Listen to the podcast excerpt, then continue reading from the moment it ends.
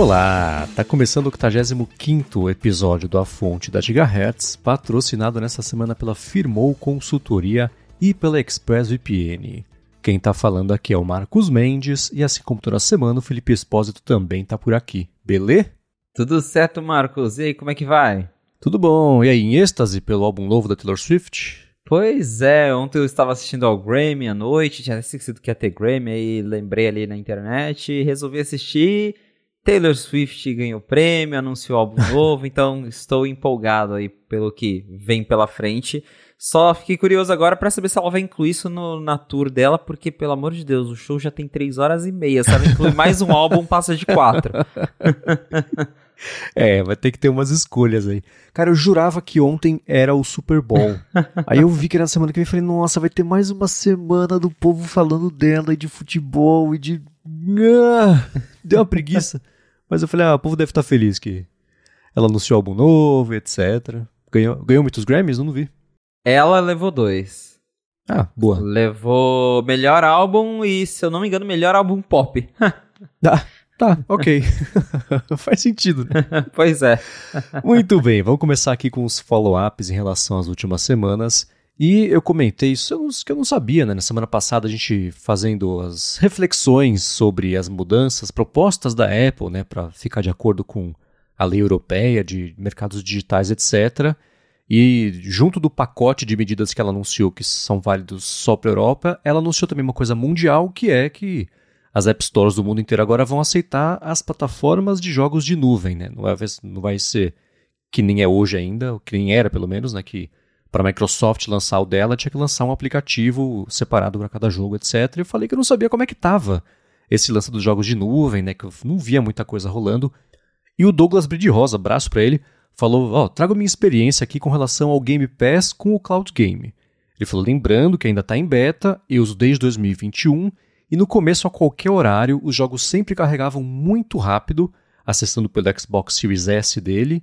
Não era a maneira mais bonita de jogar, mas era rápido de carregar e praticamente não tinha delays. Só que ele falou que de uns meses para cá vem piorado bastante. Por várias vezes o carregamento do jogo demora mais de 15 minutos numa fila, o que acaba perdendo o motivo para ele, né, que era testar o jogo sem ter que instalar. Pois é, eu, como eu comentei já em outro episódio do A Fonte, eu testei algumas vezes o, o Cloud Game e eu notei isso também, que depois que o serviço se popularizou mais, tem demorado mais para você conseguir acessar o jogo, tem uma fila virtual para entrar, e aí acaba estragando um pouco a experiência dá para entender, porque né, tem toda a questão dos servidores ali por trás, mas é, não, não é, um, é um negócio meio. É, eu, eu ainda não sei bem o que achar sobre o streaming. Em algumas situações acho que faz sentido. Por exemplo, eu até estava conversando no Slack sobre isso, porque se eu não me engano, o Zach Hall escreveu um artigo de opinião lá no 95Mac sobre ah, se o Apple Arcade virar um serviço de streaming que é, foi uma, meio que uma relação que talvez seja esse motivo, né? Que ele estava supondo que a Apple passou a permitir esse tipo de coisa. Mas na questão, sei lá, por exemplo, armazenamento, aí eu acho que até faz sentido, porque eu mesmo, os momentos em que eu usei, não foi nem para, sei lá, eu, eu, cheguei a brincar no meu iPad, tipo, ah, legal, dá para jogar jogos de Xbox no iPad.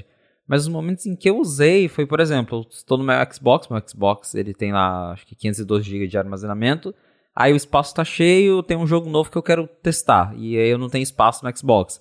Eu uso o Cloud Game, testo ele na nuvem, vejo se o jogo é bacana ou não e aí depois eu decido se eu baixo aquele jogo, se eu apago o outro para instalar ele. Então, para testar as coisas é legal, para só brincar ali ocasionalmente sem ter que baixar, né? que hoje em dia um jogo de videogame tem mais de 100 GB, né? Você vai baixar um jogo desse Nossa. demora um monte. Então, para esse tipo de coisa é legal, mas para jogar assim mesmo no dia a dia, para valer, é, é, um, é um negócio que, é, por mais que né, hoje em dia a gente tenha internet super rápida, ainda tem né, toda a questão da latência, que não é perfeita, tem servidor que é longe e tudo isso, então é, a experiência não é tão, tão perfeita assim. É, é curioso, eu lembro quando foi sair essa geração atual do Xbox e do PlayStation também, que ficou, ah, essa é a última geração de videogames que as pessoas vão comprar, porque daqui para frente vai ser só nuvem e sei lá, não tem a brincadeira de que a Wikipedia só faz. Na teoria ia dar errado, mas deu certo na prática, né? Qualquer um pode digitar qualquer coisa, fórmula para o caos. E não. Tem uma outra confusão, mas funciona, né? É o contrário com esses jogos de nuvem, né? Os jogos de nuvem faz completo sentido você não ter mais que cobrar uma fábula para todo mundo ter em casa um hardware que dê suporte aos jogos hiperrealistas e as tecnologias avançadas, etc. Mas não vingou, né? Não vingou por conta dessas limitações todas de peso e etc. E eu lembro no comecinho, né, que tinha um problema de latência, isso foi sendo resolvido meio rápido. E no caso do, do, do Google, né, que tinha umas ideias super legais, né? Você pode, por exemplo, a partir de um banner ou de um vídeo do YouTube já começar a jogar. Eu crio conteúdo, etc. Eu faço, eu salvo exatamente onde eu estou no jogo para as pessoas jogarem daquele ponto em diante. Essas interaçõezinhas, tudo legal. Mas talvez eu que não sou do mundo dos jogos acho legal e no, quem é do mundo do jogo fala, cara, que nada, eu só quero jogar um negócio e pronto, né? Então é engraçado ver que não vingou e tem esse lance, esse lance que o Douglas falou, né? Quanto mais gente foi adotando, aparentemente, o negócio ainda não dá para dar esse suporte que as empresas queriam e acaba piorando a experiência e né, é ruim dos dois lados, né? ou você gasta uma bala, ou se você não for gastar a bala porque você não quer ou não pode, ou acho que não justifica, entra na fila lá para jogar alguma coisa também, então é uma pena, né? É, acho que o negócio para quem quer só brincar ocasionalmente até funciona, porque eu vejo que uma galera olhando assim no Instagram, às vezes eu até vejo um pessoal que eu conheço postando lá, ah, tô jogando na minha TV, né? Que hoje em dia eu acho que as TVs da Samsung já vêm lá com o Xbox Cloud instalado, aí você faz a assinatura, você consegue jogar direto na sua TV. Mas o pessoal que valoriza jogar mesmo vai continuar comprando console, até porque acho que o streaming é, não é nem 1080p, é um streaming 720p. Então, pô, galera que gosta de jogo mesmo você quer, né? Não adianta nada, né? O processamento lá da Microsoft ser com o gráfico ultra realista e te entregar a imagem em 720p. Então, é, é, ainda tem um longo caminho até isso fazer mais sentido, se é que um dia de fato vai fazer. É, né? Mas para você que está escutando, se você tem impressões diferentes, já sabe, né? gigahertz.fm barra feedback. Agora eu vou trazer um feedback mandado, um comentário, uma provocação, não sei, mandado aqui pelo Douglas Nevitz, que até Vai fazer sentido com o primeiro assunto que eu trouxe aqui no episódio de hoje, mas antes disso eu vou tirar um minuto do episódio para agradecer a Firmou Consultoria que está mais uma vez patrocinando a fonte e quer ajudar você, quer ajudar a sua empresa a crescer agora em 2024. A Firmou oferece serviços de contabilidade consultiva e gestão financeira e ela é especializada em startups, desenvolvedores, empreendedores, profissionais liberais, pequenas e médias empresas também então, para você que no comecinho desse ano aí, de que já, já passou do comecinho, então corre para abrir a sua empresa, ou ainda pior, né, desenrolar alguma coisa que faz tempo que você é desenrolado da vida PJ, do seu CNPJ e coisa assim, afirmou Resolve. Ela vai além de oferecer serviços de contabilidade do dia a dia e atua como uma mentora financeira para você e para sua empresa. E a gente aqui conhece muito bem esses serviços da Firmou, porque foi graças a ela que a gente abriu e em 2022 a rede sem problema, sem atraso, sem surpresa. Até hoje, qualquer dúvida que a gente tem, a gente manda para eles. É, parece que a gente. Eles têm diversos clientes, mas parece que é só a gente, porque eles são rápidos, eles resolvem. É incrível, né? Então, para conhecer melhor os serviços de contabilidade da Firmou e se livrar do perrengue que é essa parte burocrática e financeira também, para legalizar ou fazer a manutenção da sua empresa, faz o seguinte: vai no Instagram, vai no Facebook e procura por arroba firmou consultoria. Ela conhece as melhores estratégias para você abrir e manter a sua empresa sempre de olho em economia de custos, né, tributo certo para cada categoria e especialmente na área de TI. Ela sabe fazer tudo, a legalização, por exemplo, do jeito certinho para você ganhar tempo e deixar isso 100% na mão deles, para você focar no dia a dia mesmo do trabalho. Ela está pronta para ajudar todo mundo que escuta a fonte, independente da sua necessidade, e a gente tem certeza que ela vai resolver tudo para você, assim como faz todo dia aqui para a gente. Então, mais uma vez, arroba Firmou Consultoria no Facebook ou no Instagram.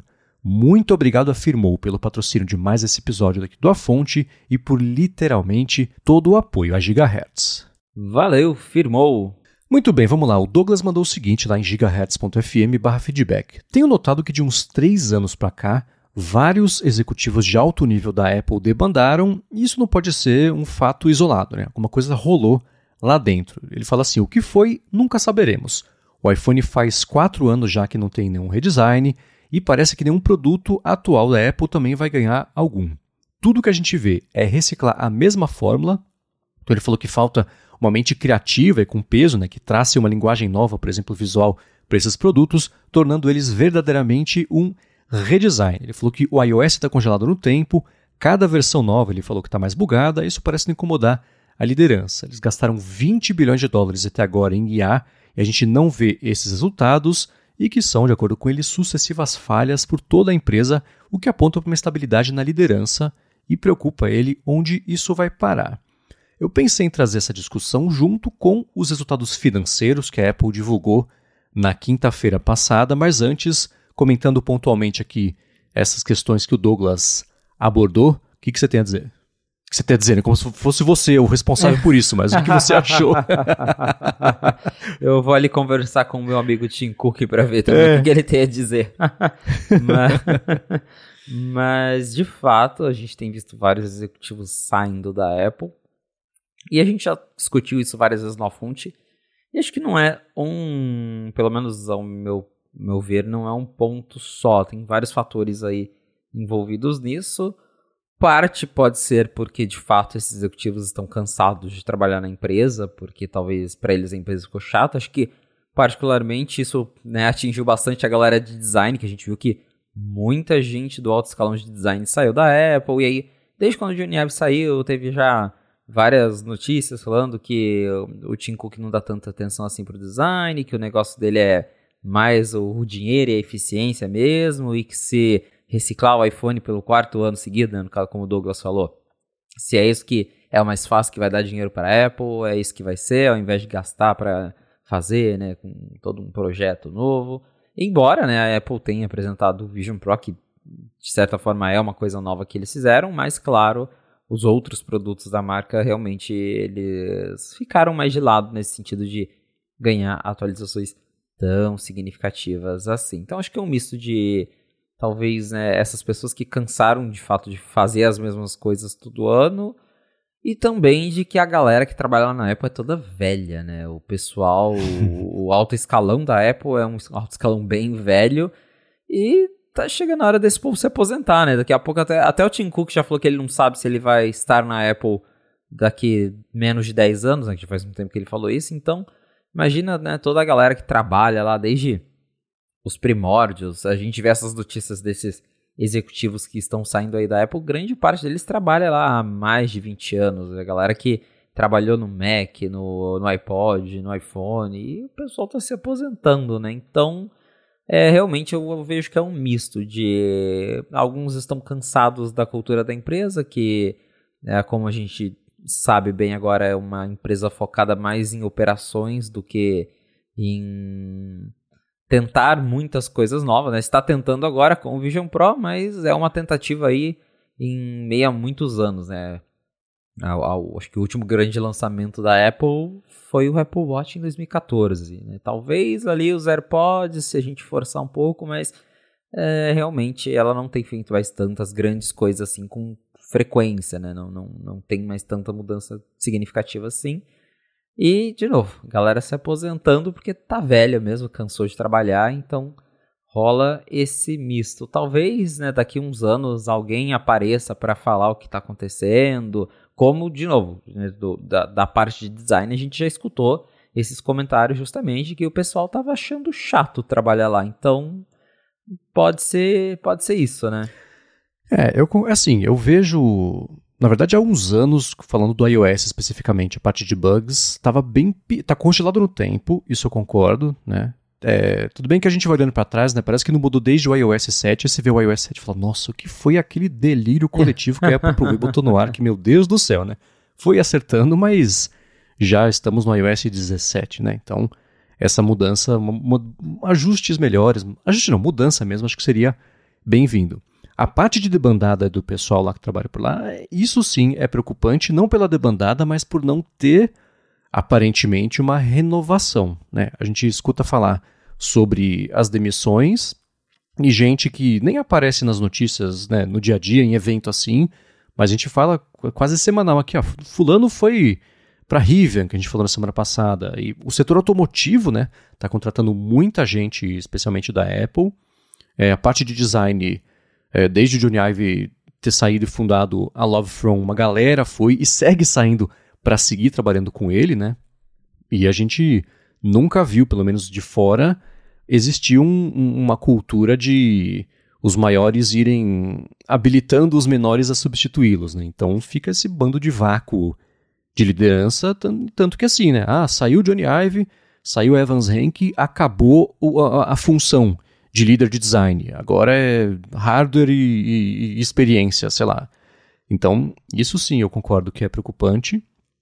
E é, a gente olha, por exemplo, a parte de, de ações, né, que é, a, parece ser a principal medida de sucesso, pelo menos da parte executiva da Apple, de, de se dar por satisfeito, tá tudo bem, né?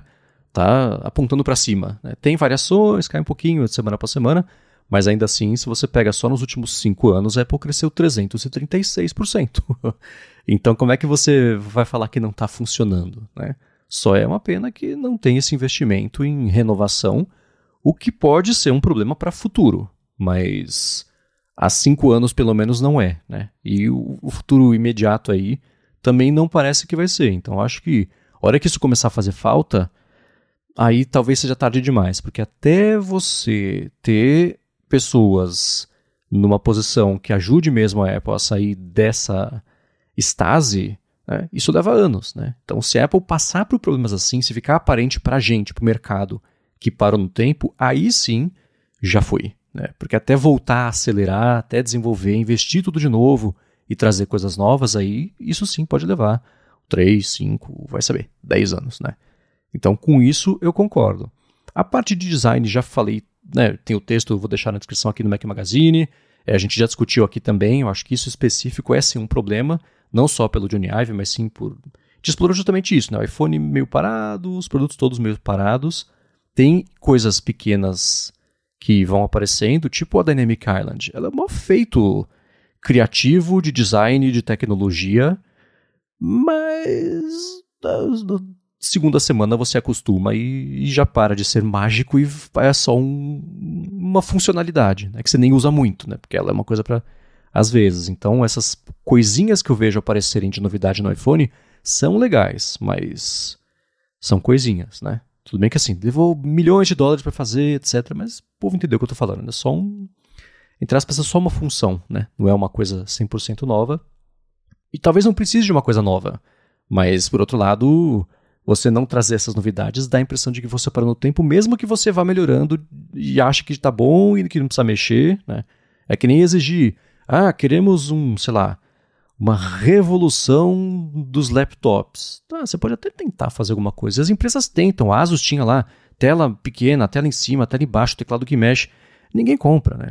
Já é uma categoria meio estabelecida. Então, eu tô achando que a parte de telefones também já chegou nesse, nessa maturidade. Sim, todos os experimentos iniciais já foram feitos e o pessoal achou esse caminho que é o caminho que é mais barato de fazer e que é o, que é o, o, o mais que as pessoas mais querem, né? Você pega esses telefones, aquele, eu sempre falo do LG Wing, que tinha duas telas que você deslizava uma em relação à outra, virava um T. Não sei nem se foi lançado, que ele já desistiu do mercado de telefones antes. Você pega esses do mundo Android, né? Aquele. Eu sempre confundo a Nothing com a Essential. Acho que era Nothing, que acende atrás, a luz, Isso. as notificações, etc.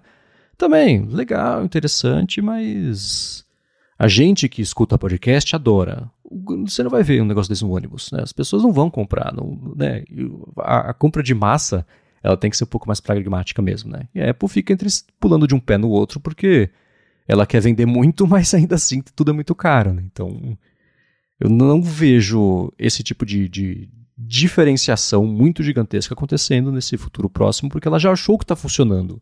E beleza, né? O time que está ganhando não mexe a gente, de lançamento, sim, depois do Apple Watch, teve agora o Vision Pro. Né? Nesses últimos anos todos, o que mais lançou foi serviço, que eu vou colocar entre aspas de novo, é mais barato de fazer, apesar de que fazer o Apple TV Plus é muito caro, mas não é um hardware que você tem que mandar no mundo inteiro, que tem que distribuir, tem as leis e validar e as anatéis todas, etc. Né? Entre aspas, é só lançar, só disponibilizar.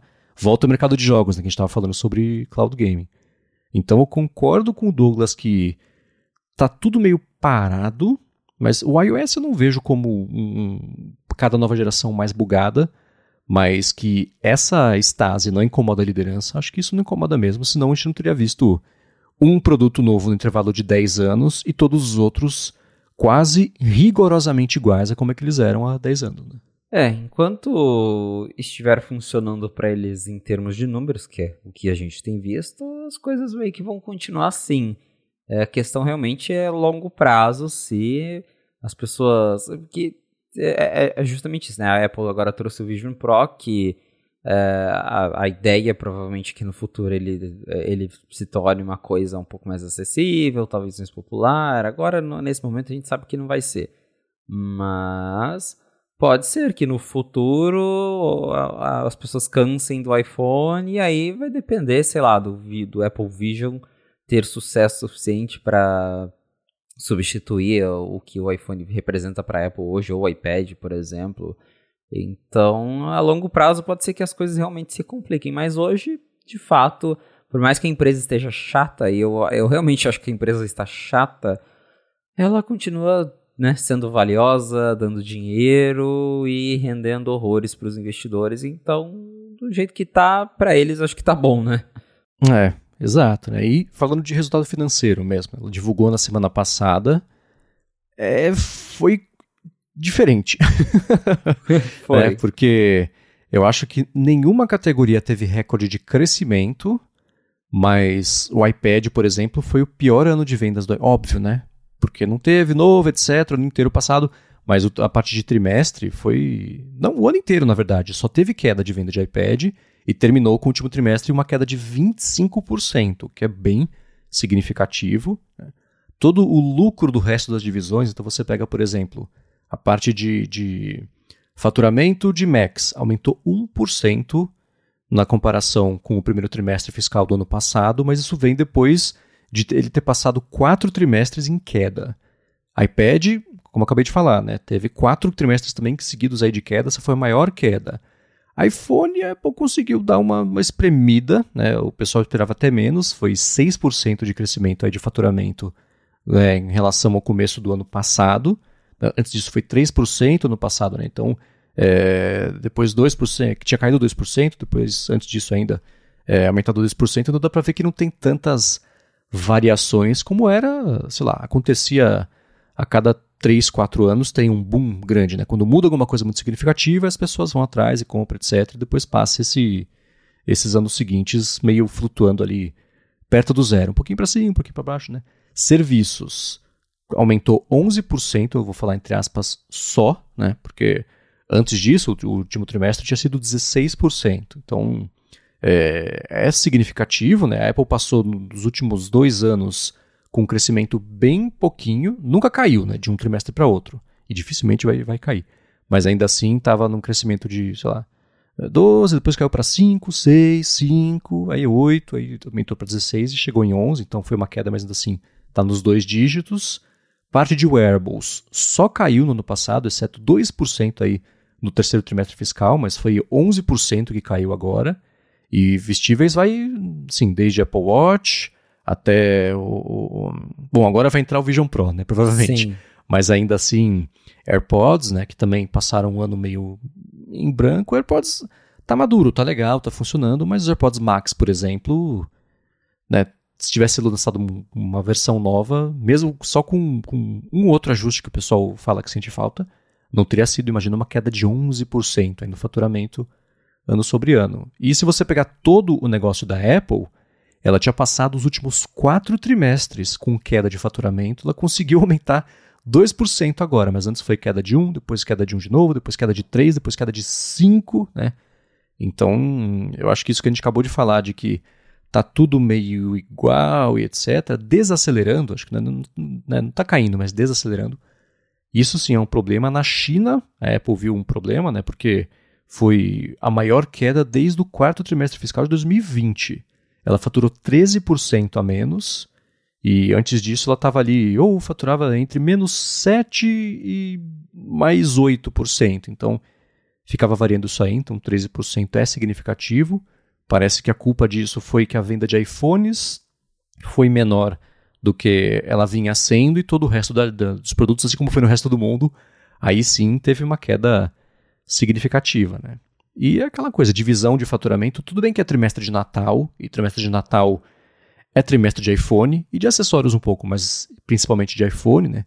58% do faturamento da Apple no último trimestre veio de iPhone. Então, mais da metade. É, geralmente o iPhone já é metade mesmo do faturamento da Apple, mas 58% é significativo, né? Então, é um sinal de alerta que eu acho que, que é, considerando o que a gente acabou de falar, e a parte de iPads, e Mac mesmo, né? Mac, pô, M3, etc. No passado inteiro foi.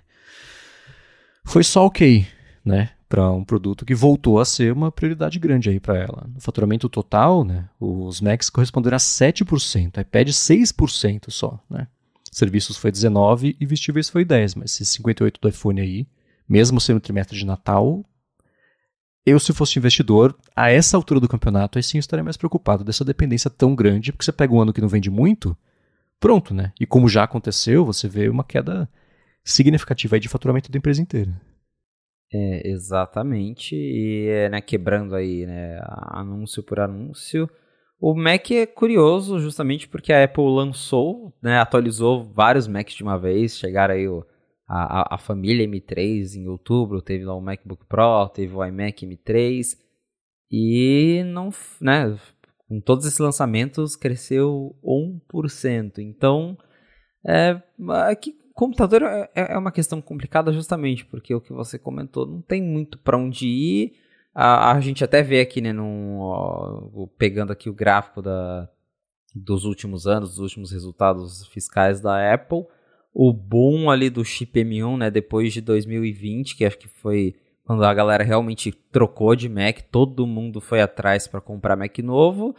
E aí ela ainda conseguiu sustentar um pouco isso até ali do 2022, mas né, quem acho que quem queria um Mac Apple Silicon já comprou e não pretende trocar tão cedo. Então, agora ela tem essa dificuldade, né, que é o que a gente sempre brincou que o Mac ficou tão bom que quem comprou não tem motivo para trocar. E é, a gente tá vendo isso aí, né? Lançou o M3, legal, bacana, novidades, mas boa parte, ainda mais que a gente tá falando né, de MacBook Pro, boa parte de quem já comprou um MacBook Pro, de, de usuários Pro, já provavelmente já comprou um Apple Silicon e essa altura não tá pensando em trocar tão cedo de, de computador e a gente tá vendo esse reflexo aí. O iPad não tem nem o que falar, né? Não lançou nenhum novo ano passado, então a queda já foi ali bem significativa que o próprio Tim Cook já tinha falado na, no, no trimestre anterior para os investidores esperarem essa queda, porque a Apple não lançou nada em 2023, que até agora não, eu adoraria saber né, algo de bastidor de por que, que a Apple não lançou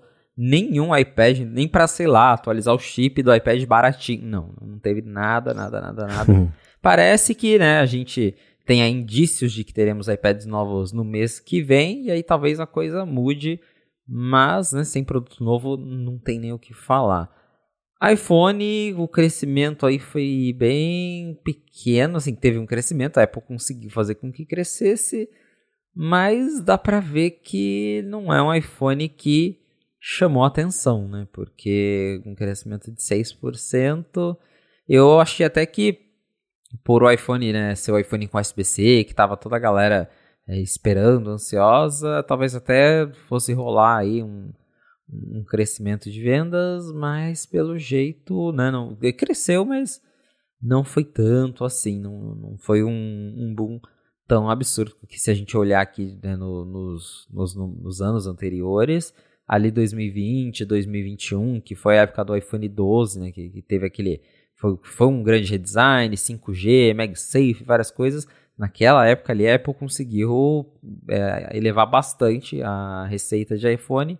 E aí foi desacelerando e agora, né, nessas últimas versões, parece que realmente esses iPhones mais do, do 14 e 15 não chamaram muita atenção.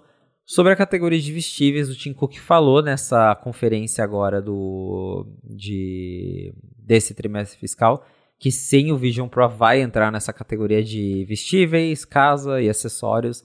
Então não vai ter uma categoria só para ele.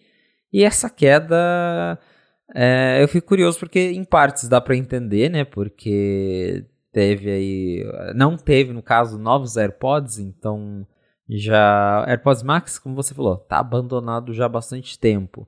E aí você tem lá o, o Pro, que a Apple já tinha atualizado há algum tempo, então né, nenhuma novidade no Pro também, que ela chegou a lançar aquela versão lá USB-C com lossless para funcionar com o Vision Pro, mas dificilmente né, a massa vai trocar de AirPods só por causa disso. E os AirPods 3 também, né, já estão aí na linha há bastante tempo sem nenhuma novidade, então acho que contribui para esse 11% negativo de, de receita no, neste trimestre fiscal, mas eu fico pensando também que a Apple lançou novos Apple Watches, né? teve todo aquele embrólio nos Estados Unidos, mas ela lançou novos Apple Watches e lançou HomePod novo também né? no, no ano passado e é, pelo jeito, essas coisas aí não chamaram tanta atenção assim, né? Apple Watch é complicado porque o Apple Watch tá naquela que não muda quase nada a cada ciclo, muda cada vez menos. Tem os rumores de que esse ano vai ter uma grande atualização, um redesign do Apple Watch, mas o Series 9 foi uma atualização bem fraca.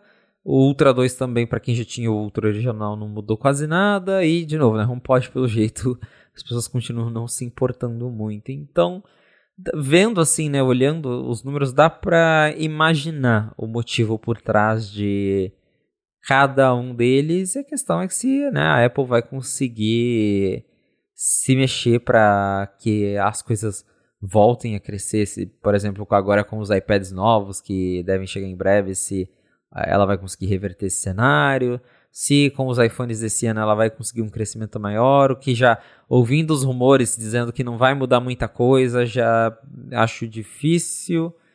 Então é, a gente fica curioso para ver o que, que, vai acontecer. E claro, acho que a maior curiosidade agora é prestar atenção na categoria de vestíveis, que é onde vai entrar o Vision Pro, para a gente ver se ela vai ter um crescimento significativo, se não vai mudar muita coisa para Apple. Acho que essa é a maior curiosidade do momento.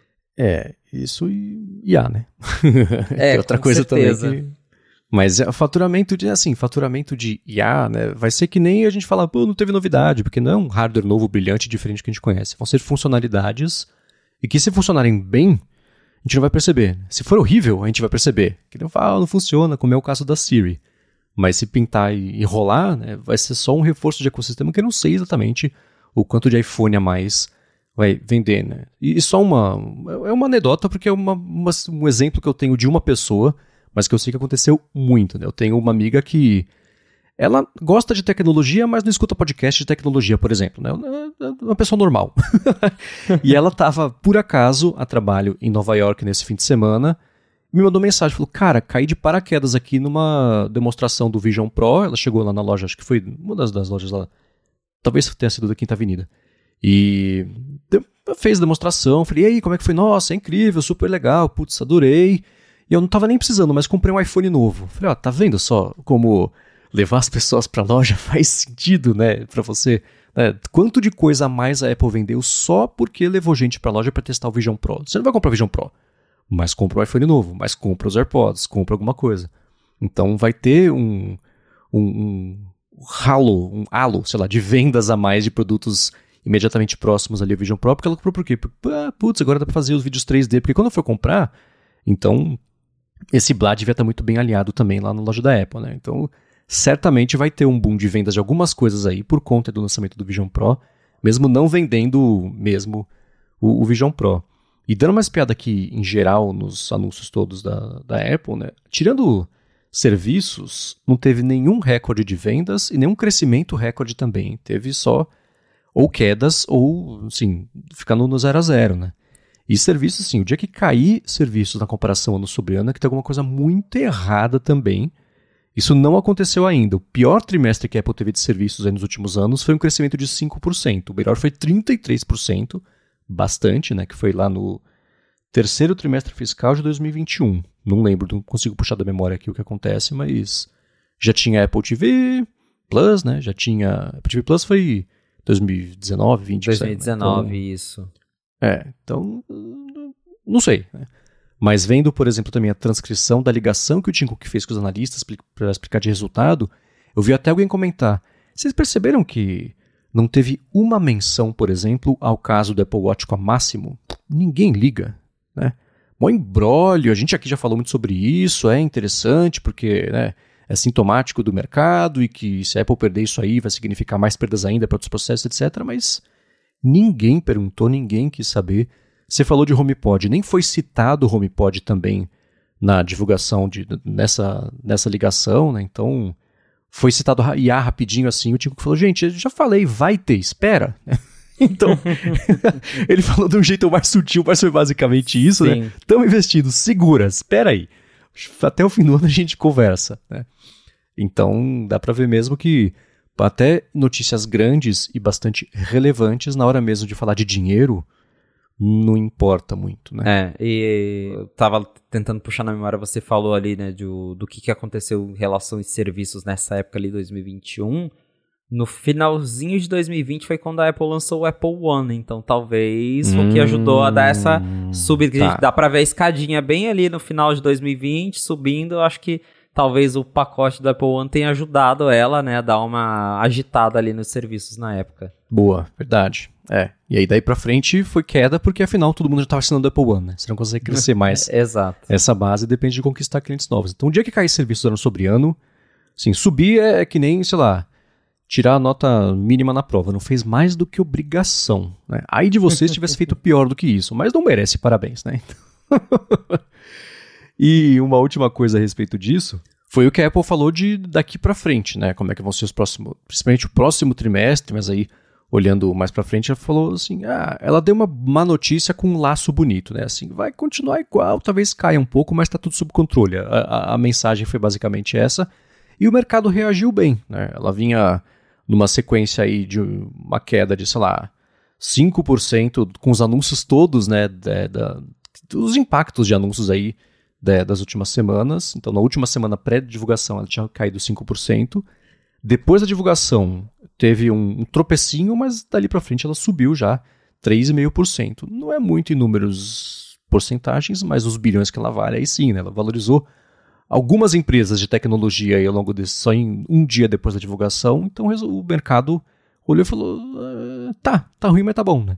É confiável, né? é previsível, que é o que o mercado mais quer é isso, né? Se você der uma boa notícia com uma antecedência suficiente, o mercado vai encarar de um jeito bom. Não gosto de surpresa, né? Ó, oh, gente, tínhamos prometido 25, mas agora é menos 12. Aí é um problema, né?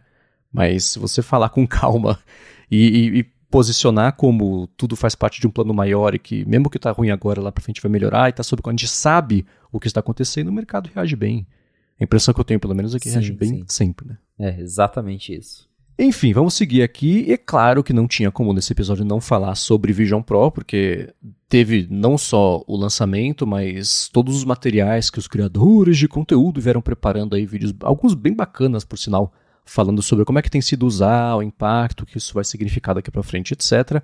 Mas antes de falar sobre isso, eu vou agradecer a ExpressVPN, que também está patrocinando a fonte e segue oferecendo até 4 meses de graça para você assinar o plano anual, porque é um mês para você testar e depois você assina você ganhar 3 a mais, para usar a web de um jeito mais seguro, sem perder velocidade e principalmente com mais opções, aí, especialmente de entretenimento, ao redor do mundo. ExpressVPN, você sabe, né? Se você se conectar a Wi-Fi públicos, os seus dados podem ser o preço da conexão. Aliás, alguns Wi-Fi pagos, os seus dados também são parte do preço da conexão. Caso de Wi-Fi de avião, por exemplo, né? Porque você sabe, isso é coletado, nem que seja para análise, não é para fins nefastos, mas ainda assim são seus dados. Tem que escolher se você quer ou não que as pessoas tenham acesso a isso. E com a ExpressVPN você escolhe não dar acesso a isso, o que é ótimo. Né? Então, os sites que você acessa, servidores mesmo, assim, né? Por quanto tempo, é, conteúdos, etc. Quais plataformas de streaming, por exemplo.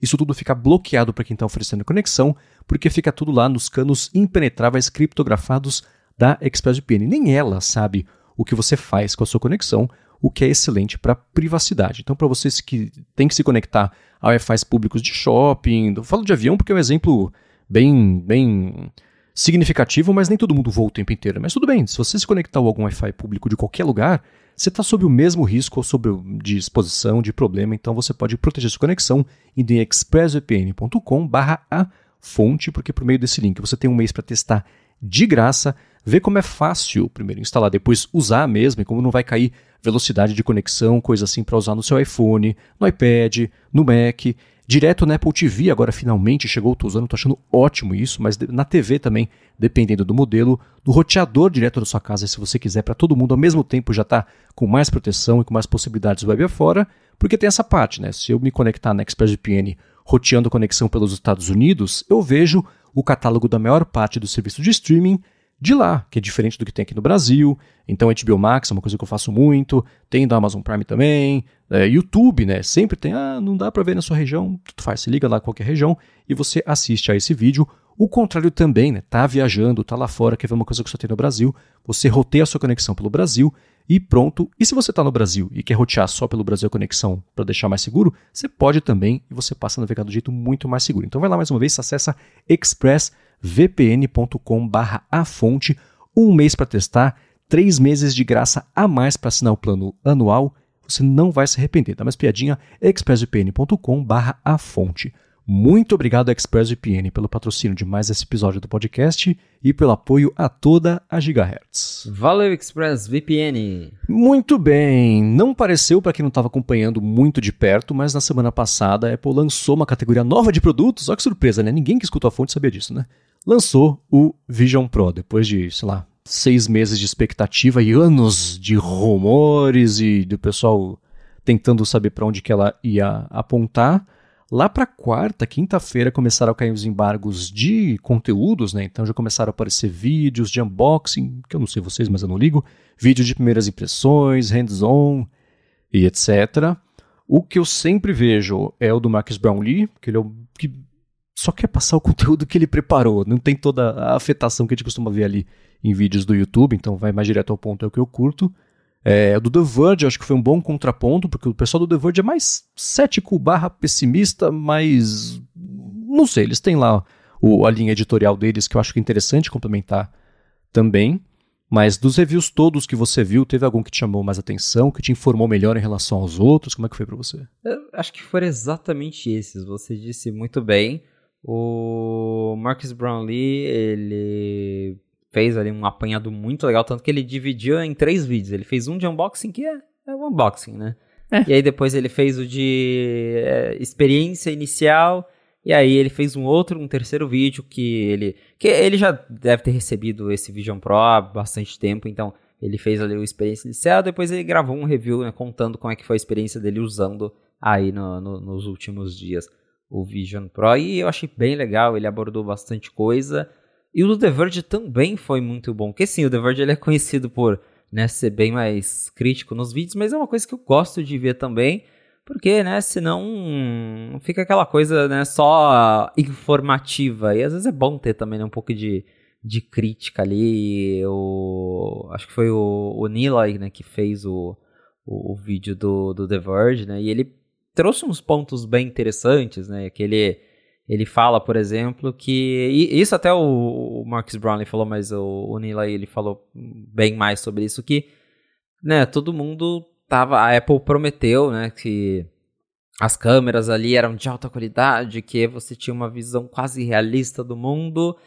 E não é bem assim. É o melhor entre os dispositivos VR, mas continuam sendo câmeras que em baixa luz não ficam legais, que de vez em quando pode ter uma latência, que você percebe, né? Ele, o, Nilay até comentou da, das cores, né? Que o acho que o Vision Pro ele reproduz 95% das cores do espectro P3, que sei lá, menos da metade das cores que o olho humano vê. Então, não é tão perfeito assim. É melhor do que todos os outros que tem no mercado, mas não é uma coisa extremamente realista que você pensa, nossa, estou né, vendo ali através né, dos meus olhos. E outra coisa que eles comentaram no, nos reviews que eu achei bem legal foi a parte do campo de visão, porque a Apple se recusou uhum. a falar disso em nenhum momento, não tem no site. E aí chegou os reviews mundo falou: olha, é legal, é imersivo, mas tem borda preta em volta se você olhar para os cantos. E a Apple não fala disso em nenhum momento, ela não dá a entender que tem isso. Aí, até tanto acho que o, o, o Nilay fez e o Marcus Brownlee fez também no último vídeo dele, que foi né, representar como é que fica mais ou menos a borda preta quando você está usando. Então, não é né, um negócio 100% que emerge você. Dá para ter uma ideia de que você está usando um dispositivo na sua cara. Então, isso foi legal porque é, trouxe novas informações que a gente não poderia ter na época que a Apple chamava os jornalistas, sabe que era tudo controlado, né? Era aquele review bem que a Apple aprovava que podia ou não falar. E agora a gente sabe desses outros detalhes. Ah, um review muito legal também é o da Joanna Stern, que é, os vídeos da Joanna são sempre incríveis, eu adoro o trabalho dela. e ela também pontuou bastante sobre a questão de, cara, fica no ambiente escuro, fica horrível porque é igual câmera de celular, fica cheio de granulado, não dá para ler o que tá na tela do seu celular. É... E são coisas, de novo, né? Que nos testes com jornalistas, a Apple levava os caras lá num um estúdio branco, todo iluminado, cheio de luz. Aí você vai testar né, na, na sua sala com a, com a cortina fechada, com a luz apagada, o negócio fica esquisito. E aí ela abordou isso no, no, no, review dela, foi bem interessante. Ela ainda mostrou lá é, cozinhando, né, com o, com o Vision Pro na cara. E eu achei o exemplo muito legal, né? Ela falou, tipo, ah, você vai vai comprar um negócio por causa disso? Talvez não, mas que é legal é, né? E ela puxando, e aí ela coloca um timer em cima de uma panela e um timer em cima de outra. Isso eu achei super legal. Então, acho que esses são os três reviews, assim, que vale super a pena ver, que é o do Marcus Brownlee, que é uma coisa bem mais informativa, mas é um apanhado, assim, um vídeo bem longo, então ele mostra bastante coisa.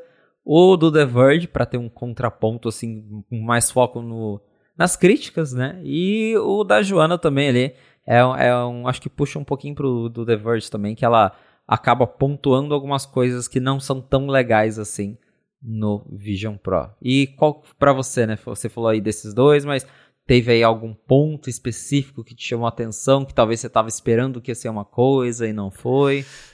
Teve, assim, bem lembrado esse da Jonas Turner, que ele foi o que eu vi primeiro, e ele foi, acho que saiu primeiro, né? Então, acabei esquecendo, mas é muito bom, como sempre. Os vídeos dela são sempre excelentes, vale sempre ver.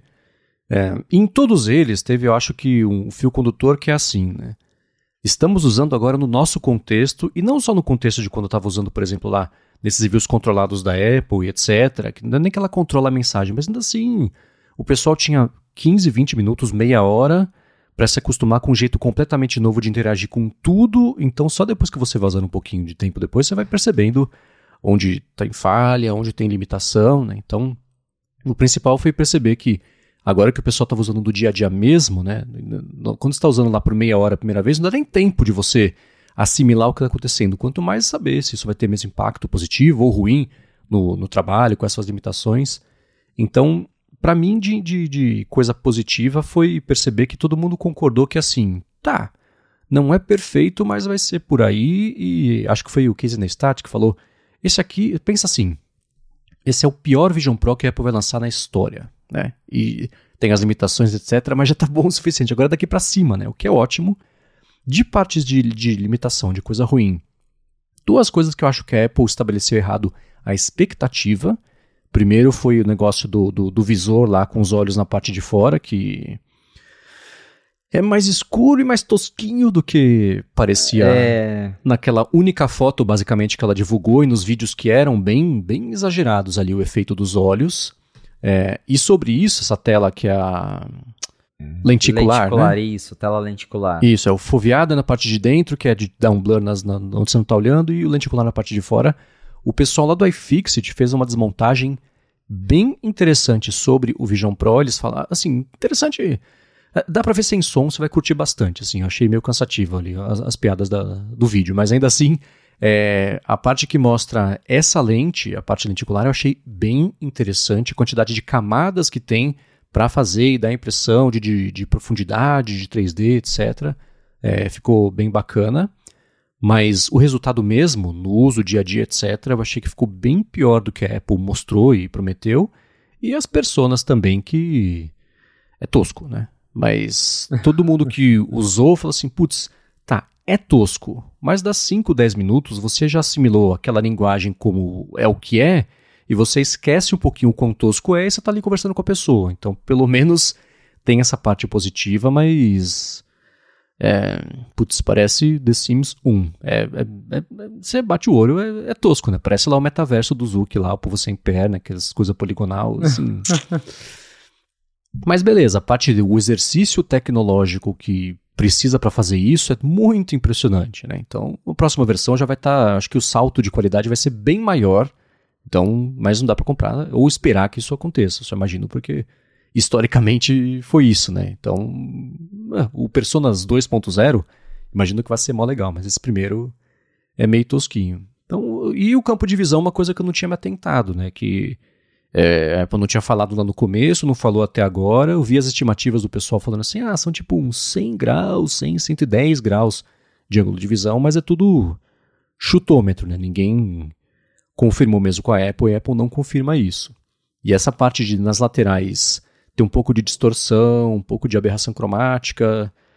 É, a Apple falou: ah, putz, a gente faz o que a gente pode para minimizar isso, mas isso é um problema da física. Então, enquanto a gente não resolver esse problema da física, vai ser assim, mas se você for comparar com os outros, nosso é o melhor. Então, é o que é. Então, a parte de hardware eu acho que é, é meio por aí. O lance de você só conseguir ver basicamente 50% das cores visíveis a um olho humano Uh, acho que entra na mesma coisa da persona. Você deve reparar ali no começo, mas depois, na hora que você adota isso como a realidade desse momento, você não fica mais é, é, prestando atenção que esse degradê do vermelho para o laranja está com menos etapas visíveis do que se fosse a olho nu. O negócio é assim e, e beleza, né?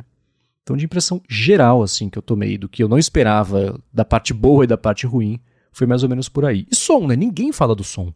O Marcus Brownlee falou um pouquinho no review dele, mas você vê que é uma coisa que ninguém se importa muito, né? Tem a parte do, do, do som 3D e o que está longe você escuta como se estivesse longe, vaza um pouquinho mesmo, né? Porque não é uma coisa que está dentro do seu ouvido, e sim aberta ali para o mundo, apesar de ser direcional. Mas ninguém liga muito, né? Curioso. Ah, eu acho que som, no dia a dia as pessoas vão acabar usando AirPods, até porque tem isso. Sei lá, você tá sozinho em casa, beleza, você usa, né, o, o som dele ali mesmo. Mas tem outras pessoas na casa, você quer assistir um negócio, você vai colocar. Eu, pelo menos, usaria AirPods, né? Ou igual o exemplo do avião. E você vai usar com AirPods também. Então talvez o som dele não, não seja tão importante assim para os usuários. E é engraçado porque vendo os, os, reviews, né, vendo o que as pessoas dizem sobre, eu já consigo de novo imaginar coisas que a Apple tiraria num Vision não Pro. Para mim, o iSight vai sumir uhum. de um Vision mais barato. E, e realmente, é, quando a Apple não deixou os jornalistas testarem o iSight, eu já fiquei assim, hum, tem coisa aí. e, é, é ele, é, a ideia é legal, de novo, você falou do, do review do, do, do teardown da iFixit que tem lá, eles mostrando camada por camada, é um negócio bem complexo, só que é ruim. É uma tela de baixíssima resolução, provavelmente porque é super complexo, então eles não, né, com a tecnologia de hoje eles não conseguiriam fazer algo ali com é, o 3D e com uma resolução alta, então é um negócio de baixa resolução, é distorcido, não é tão realista quanto a Apple fez parecendo aquela imagem de marketing que eles mostraram, e é um negócio que eu vejo eles tirando isso com certeza de um modelo mais barato, porque né, o próprio Marcus Brownlee mostrou no vídeo dele, cara, você sai com isso, sei lá, num ambiente que tem luz, uh, é tanto reflexo na frente que você não vê nada. Não, não faz diferença alguma uh, ter aquilo ali na frente ou não. Então, para um modelo barato, eu tenho certeza que a Apple vai tirar isso. Até a questão do som. Eu, eu chuto que uma versão mais barata vai ter um som bem menos parrudo, que eu, eu vi que o pessoal comentou, né, isso do, do som ser até consideravelmente ali imersivo, forte, apesar de né, o pessoal não ter dado muito ênfase nisso. Eu acho que som também é um negócio que é, sei lá, vai ter um alto-falante mais simples, um alto-falante só para sair ali um som ou outro, mas a Apple vai falar, compra seu AirPods aí uhum. e usa porque né, o, o som Pro fica ali para a versão ou não vai ter cara. o falante, imagina, ou, ou não vai cara. ter, é. Mais talvez isso também, né? É, venha sem som e se você quiser usar, você compra ali seus AirPods e usa. Uhum. Mas é bem, é, isso do, do iSight realmente eu fiquei não, não me decepcionado, mas assim, não tava esperando mais. O negócio ficou bem mais feio ali. E a persona é, é, é, é cringe, né? É, é, um, é um tanto cringe ver ali. Tem.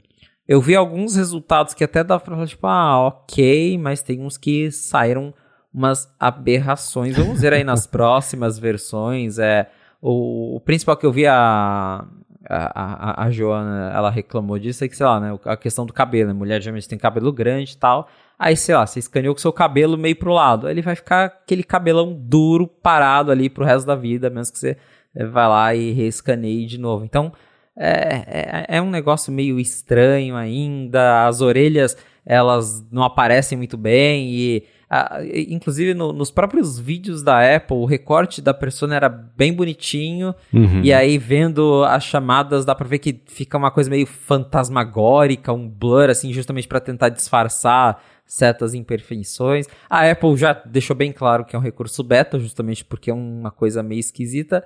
Mas, né, todo mundo ficou zoando lá o Zuckerberg na época dos bonequinhos. Agora o Zuckerberg fez o avatar 3D realista dele. A Apple tá com os bonequinhos que parecem de um videogame de 15 anos atrás.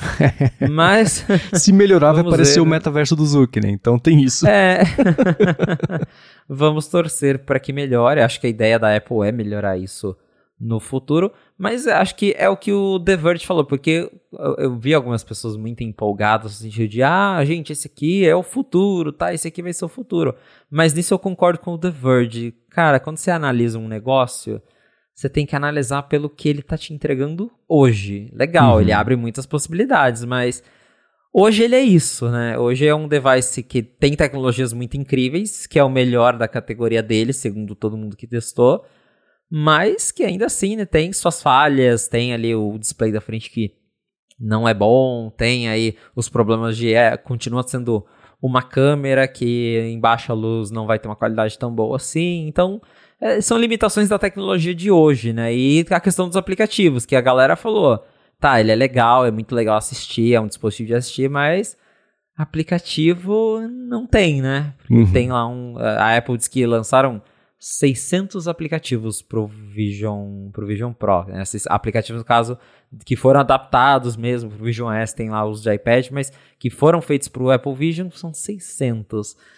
Não são muitos, né? Então, é, é, é, essa história aí dos aplicativos também. Vamos ver se no futuro alguns desenvolvedores que hoje falaram que não vão dar as caras por lá vão mudar de ideia.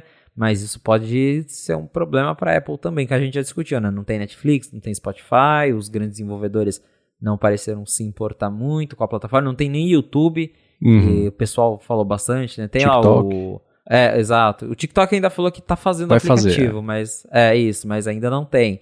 O YouTube, o, o Christian Selig lá, que, que era o desenvolvedor do Apollo, ele fez um cliente de terceiro, mas a gente sabe como é que Google é com aplicativo de terceiro, já já alguém vai derrubar isso aí e ele vai ficar é. sem emprego de novo.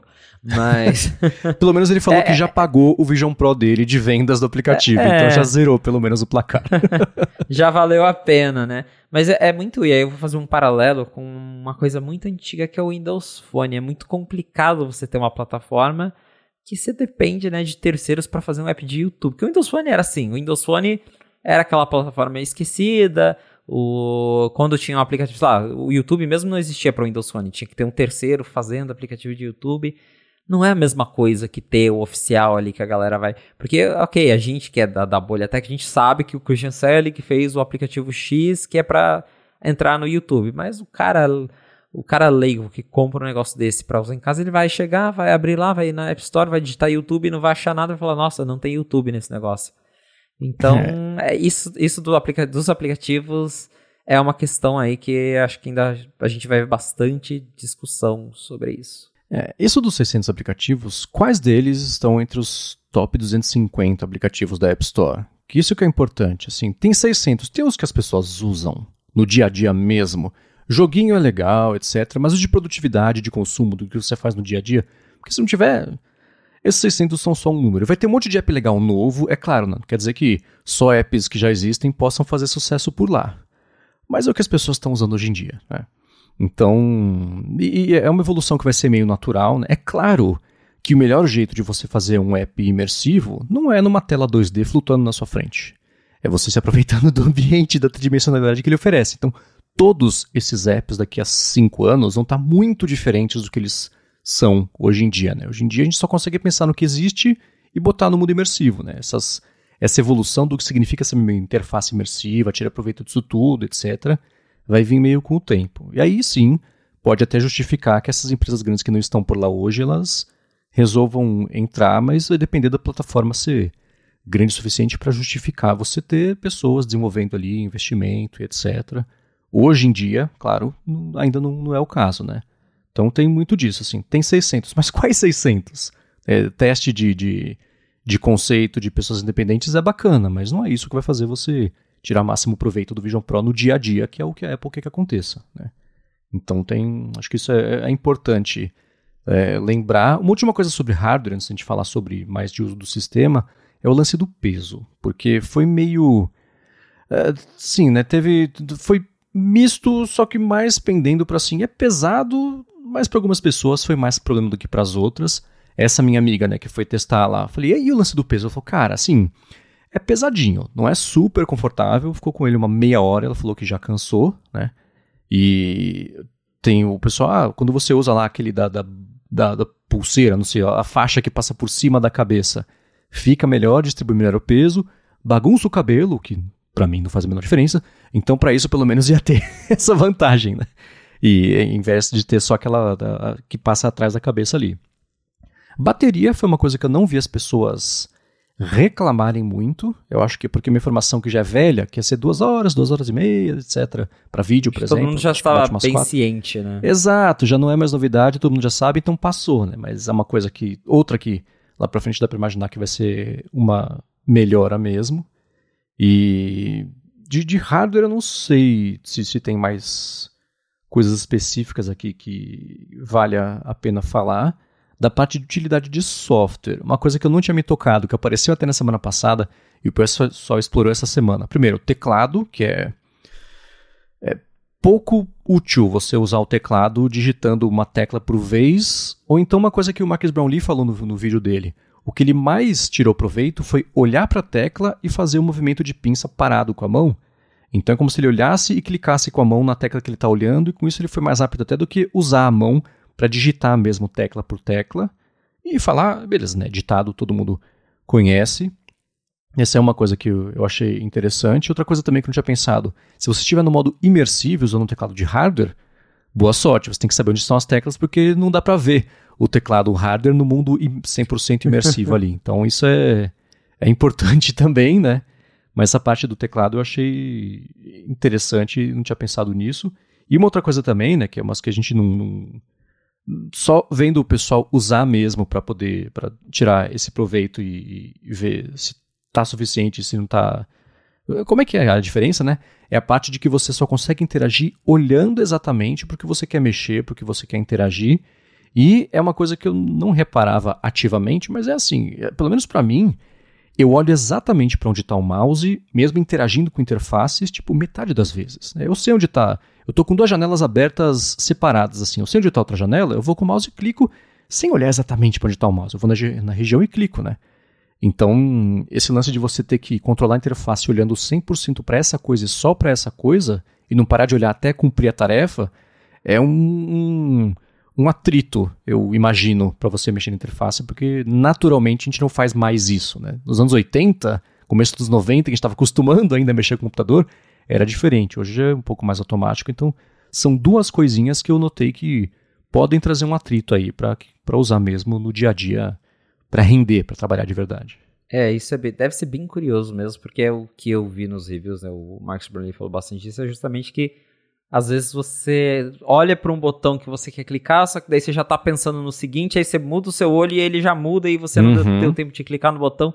Deve ser um negócio meio confuso, mas deve ter uma curva de aprendizado até você entender que você tem que olhar fixamente, clicar e aí você vai para a ação seguinte. Deve ser bem curioso mesmo ter que, enfim, né, reaprender aí toda essa essa parte de, de como interagir com o produto. Mas acho que a grande conclusão, né, vendo todos os reviews, é que é exatamente é um produto legal, é o melhor da categoria dele.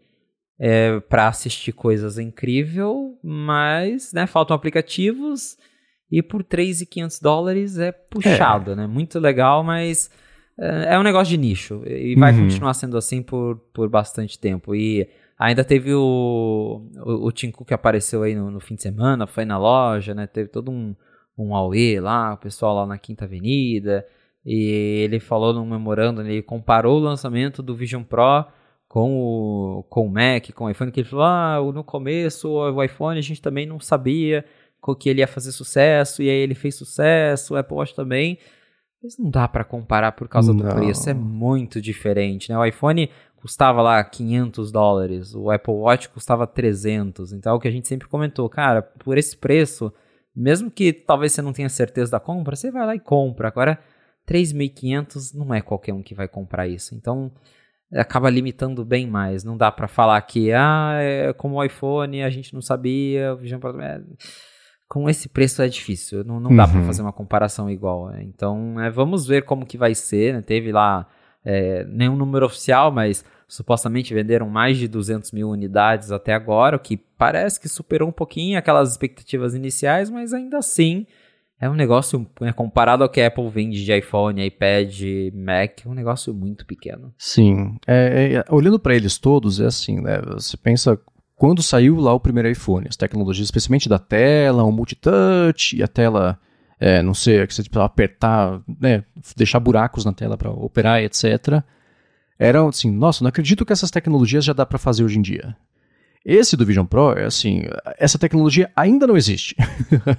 é uma coisa muito que todo mundo fala, isso aqui é muito lá na frente, vai ser mó legal. Isso aqui são tecnologias que vão estar tá muito no, no nosso dia a dia daqui a uns anos. No caso do Apple Watch, do iPhone, não era exatamente assim. É assim, ah, ela trouxe mais rápido a tecnologia para o presente, não está emprestando a tecnologia do futuro ainda e por isso vai ser muito caro.